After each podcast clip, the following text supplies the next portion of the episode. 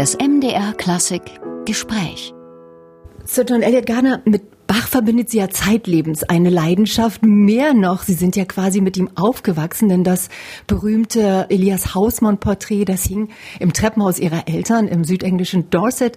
Und sie sind unter den strengen Augen des Meisters quasi aufgewachsen. Und sie haben selber gesagt, er war auch angsteinflößend. Wann hat sich denn diese Angst in Bewunderung für Bach verwandelt? Oh, ja, das hat ein bisschen gedauert.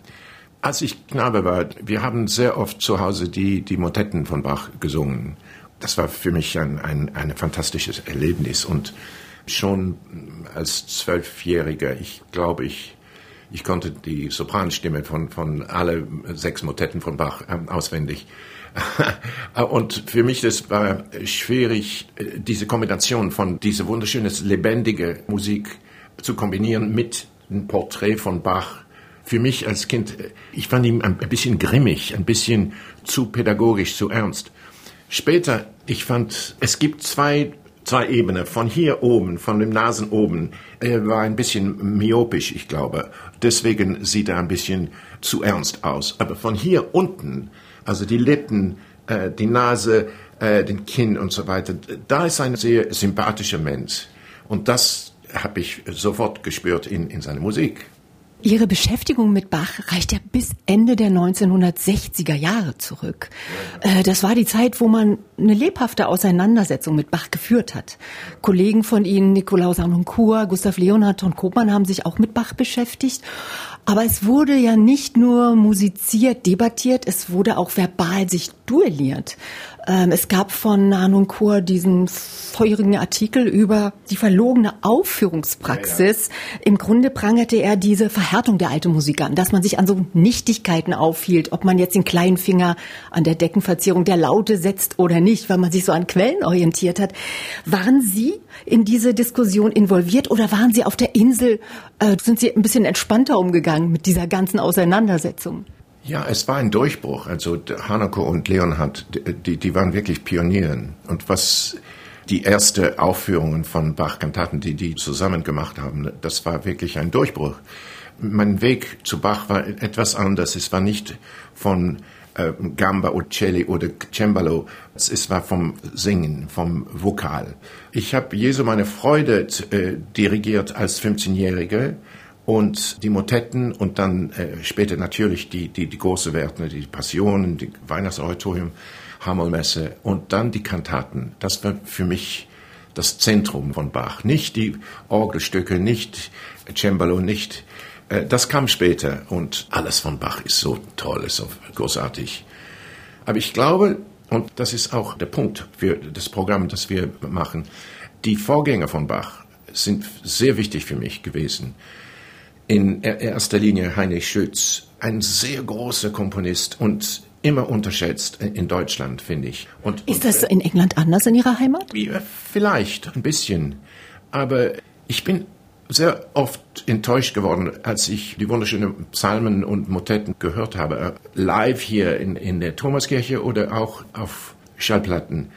Sehr oft ist es sehr ähm, monoton und langweilig interpretiert. Und ich finde im Gegenteil, dass Schütz dank an seinem Erlebnis in Venedig, erst mit Giovanni Gabrieli und später mit Monteverdi, es gibt so viele Vielfärbigkeit, so viel ähm, Leidenschaft, so viel Freude, so viel ähm, Trost, für, natürlich für die, die, die Leute, die haben. Das war ja die Zeit des Dreißigjährigen Krieges, wo er ja, die meiste ja, Zeit eben, gearbeitet eben. hat. Aber so eine fantastische Person und seine Musik ist äh, verblüffend, es ist fantastisch. Und ich schätze es sehr als Kind und, und jetzt als fast als 80-Jährige. Und ich glaube, wenn man zum Bach kommt durch Heinrich Schütz, dann hat man eine andere Perspektive auf Bach. Das ist interessant, dass Sie das sagen, weil für viele bildet Bach den Anfang und das Ende aller Musik. Jetzt um mal Max Reger aufzugreifen. Dabei kann man das so gar nicht stehen lassen. Bach hatte auch seine Playlist und auf der, wie Sie sagen, standen natürlich vordergründig äh, die Familienmitglieder, aber eben auch Heinrich Schütz, 100 Jahre genau vorgeboren. Ja, genau, 100 Jahre, 100 Jahre ein früher die Beeinflussung von Schütz auf Bach ist, ist indirekt. Es kam durch seine Vetter Johann Christoph Bach, der Organist von Eisenach. Johann Christoph hat mit Jonas Fletin studiert. Und Fletin war ein Schüler von Heine Schütz. Das war die Verbindung.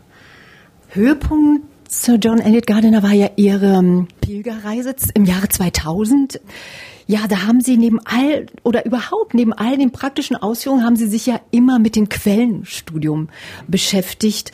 Äh, Sie haben Autographen studiert, Sie haben neueste Forschungsergebnisse ausgewertet und Sie haben ein rund 700-seitiges Buch zu Johann Sebastian Bach geschrieben mit dem Titel Bach Musik für die Himmelsburg wenn man einem Komponisten so nahe kommt wie Sie jetzt, verklärt man da manches und ist man dann vielleicht auch weniger unbeschwert? Es kommt nie zu Ende. Man ist äh, unterwegs mit. Äh, es ist wirklich eine Pilgerreise. Ja, es ist eine Pilgerreise. Es dauert ein ganzes Leben. Aber im Jahre 2000, als wir die 198 Kantaten von Bach aufgeführt haben in einem Jahr, ja, man spürte das wirklich man kam, uns, die ganze Gruppe, im Chor, Orchester und ich, kam ein bisschen näher an Johann Sebastian Bach. Dank an seine Kantaten. Es gibt, gibt so wenig schwache äh, Kantaten in Musik. Die sind nicht alle Meisterwerke, aber es gibt ein, die große äh, Mehrheit sind wirklich fantastisch. Und die sind autobiografisch, finde ich weil im Gegenteil zu die Passionen und, und der Hammermesse, wo er, er, konnte Zeit nehmen, äh, mit den Kantaten, es, es war so schnell. Er muss jeden Sonntag. Jeden Sonntag. Und manchmal spürt man, dass seine Probleme, er hat äh, hier als Thomaskantor Streit mit dem, ja, der Staat, der Oberbürgermeister, mit den äh, Pfarrern äh, und so weiter. Man spürt, dass in die Kantaten er wollte seinen Standpunkt wirklich, wie sagt man, unterstreichen. Und es war für ihn eine enorm riesengroßen Herausforderung, weil, weil genau in, an diesem Moment, als die Kantate aufgeführt war, traten ein die äh, Aristokraten, äh, Frauen vom, vom Staat und so weiter. Und äh, es war immer äh, so eine Unruhe in der Kirche, also sich zu begrüßen, wie geht es Ihnen, gnädige Frau, wie geht es Ihnen und, und so weiter und so weiter genau in diesem Moment, wo er seine Kantate für den, den Sonntag aufgeführt hatte. Das muss, musste ihm äh, sehr äh, wehtun. Ja, genau. Und trotzdem ist er lange geblieben in Leipzig. Ja, natürlich. Aber nach drei Jahren hat er dann sehr wenig Kantaten komponiert. Die ersten drei Jahre waren dicht voll. Und dann, äh, ja, es ist er in die Kaffeehaus Zimmermanns musiziert äh, und das war äh, nicht so stressvoll für ihn. Und natürlich kam er zurück und, und hat, seine, seine Pflichtung als Thomaskantor ja wahrgenommen, absolut. Aber für ihn, Leipzig war für ihn nicht eine ideale Situation. Ich glaube, er war viel mehr zufrieden in Köthen, hatte ein, ein wunderschönes ähm, Schirmherr in der Prinz Leopold und das war für ihn eine, eine sehr gute Zeit. In Leipzig natürlich, er war, den schöpferischen äh, Standpunkt war es fantastisch, aber persönlich sehr schwer für ihn. Sehr war das ein Grund, dass er sich auch in Dresden ja umgetan hatte? Er wollte ja den Titel des Hofkompositeurs. Vielleicht, vielleicht aber das war mehr für seinen äh, ersten Sohn, ähm, Wilhelm Friedemann. Aber ja, ich glaube, er hat mit äh, den Augen ähm, aufgeschaut und sagte, ja, das gibt mir Geld hier, es gibt mir äh, Unterstützung von der Musik, nicht so viel Stress mit äh, den Autoritäten. Wer weiß, mhm. wer weiß. Es ist so interessant, weil die Bachgemeinde, wenn man sie jetzt hier auch so erlebt, ja, beim Bachfest, verklärt ja den Meister auch sehr gerne und übersieht, dass er ja auch ein Mensch war mit, mit Schwächen, der auch zu Jezorn neigte. Auch Wutausbrüche konnte er haben. Äh, das ist schon sehr interessant, dass man immer so ein verklärtes Bild von ihm hat, weil er eben auch seine Musik so, so proportioniert ist, so wohlgeraten. Das stimmt, absolut. Aber wie früher gesagt. Man hört hier, hier und da in, in seinen Kantaten sein Ärger, seine ähm, Leidenschaft, sein Engagement. Die Maske ist äh, äh, plötzlich weg und das hat nicht sehr lange gedauert. Aber dann äh, spürte man der Mensch, äh, Johann Sebastian. Leidenschaft ist ein gutes Stichwort. Musik sollte ja immer mit Leidenschaft äh, zu tun haben. Bei Ihnen merkt man das ja auch vielleicht nicht so exzessiv wie beispielsweise bei Francesco Landini, ein ausgehender Mittelalterkomponist. Bei dem soll das Publikum so begeistert gewesen sein, dass es sich zu Boden warf und die Kleider vom Leibe riss. Und wir kennen ja auch in Händel-Opernaufführungen in London, wie sich dort die Fans untereinander bekriegt haben, wenn der, die eine Sängerin äh, nicht so anerkannt wurde, die haben sich die Haare gerauft und zerfetzt. Ist diese Leidenschaft heute noch vorhanden? Spür, man muss sich vielleicht jetzt nicht auf den Boden werfen und sich gegenseitig an den Haaren ziehen, aber spüren Sie solche Leidenschaften bei Konzerten? Doch. Ja, in dieser Post-Covid-Zeit äh, besonders sehr. Äh, wir waren vor zwei Tagen in Barcelona, also ein völlig katholisches Publikum. Und äh, es gab keine äh, Obertitel, keine Text äh, gedruckt im Programm. Und das, das musste sehr schwer für das Publikum. Aber die waren so konzentriert und so fasziniert von dem, die Musik äh, von Schütz, Schein und Bach das ist, es war nicht nur ein, ein, ein großes Beifall äh, am Schluss, sondern eine, eine fantastische Konzentration und ein, eine Passion, ein leidenschaftliches Engagement.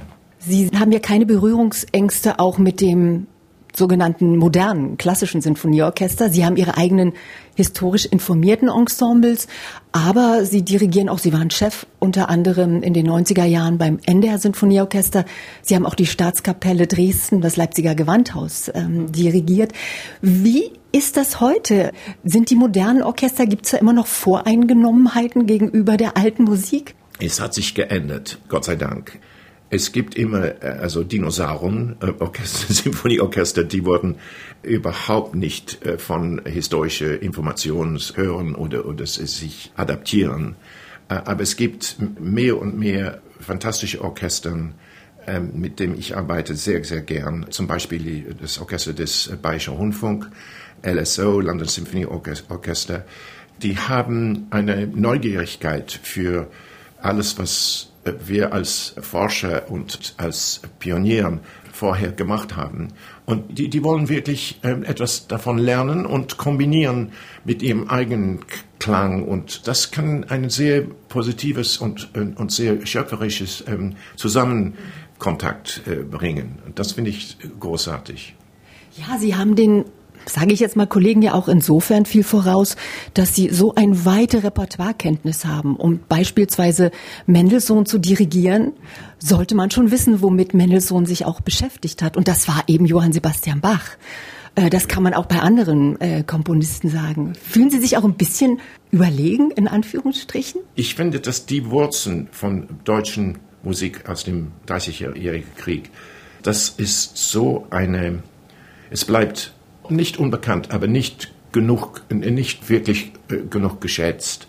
Und das ist nicht nur ein Hintergrund für Bach, sondern in sich selber ein, ein fantastisches, positives und reiches Reservoir von Musik. Und das hat Mendelssohn und noch mehr als Mendelssohn Brahms kennengelernt. Und Brahms hat sich gefreut, als die, die neue Ausgaben von Schütz, äh, Motetten und Psalmen kam durch, durch den, ähm, wie sagt man, äh, Letterbox. Hat sich gefreut. Brahms, mehr als Mendelssohn, finde ich, war nicht nur ein fantastischer Komponist, sondern ein, ein Forscher für, für alte Musik. Er hat sehr viel selber trans transkribiert. Ja, und dirigiert als ähm, Chorleiter in Hamburg und Detmold in Wien.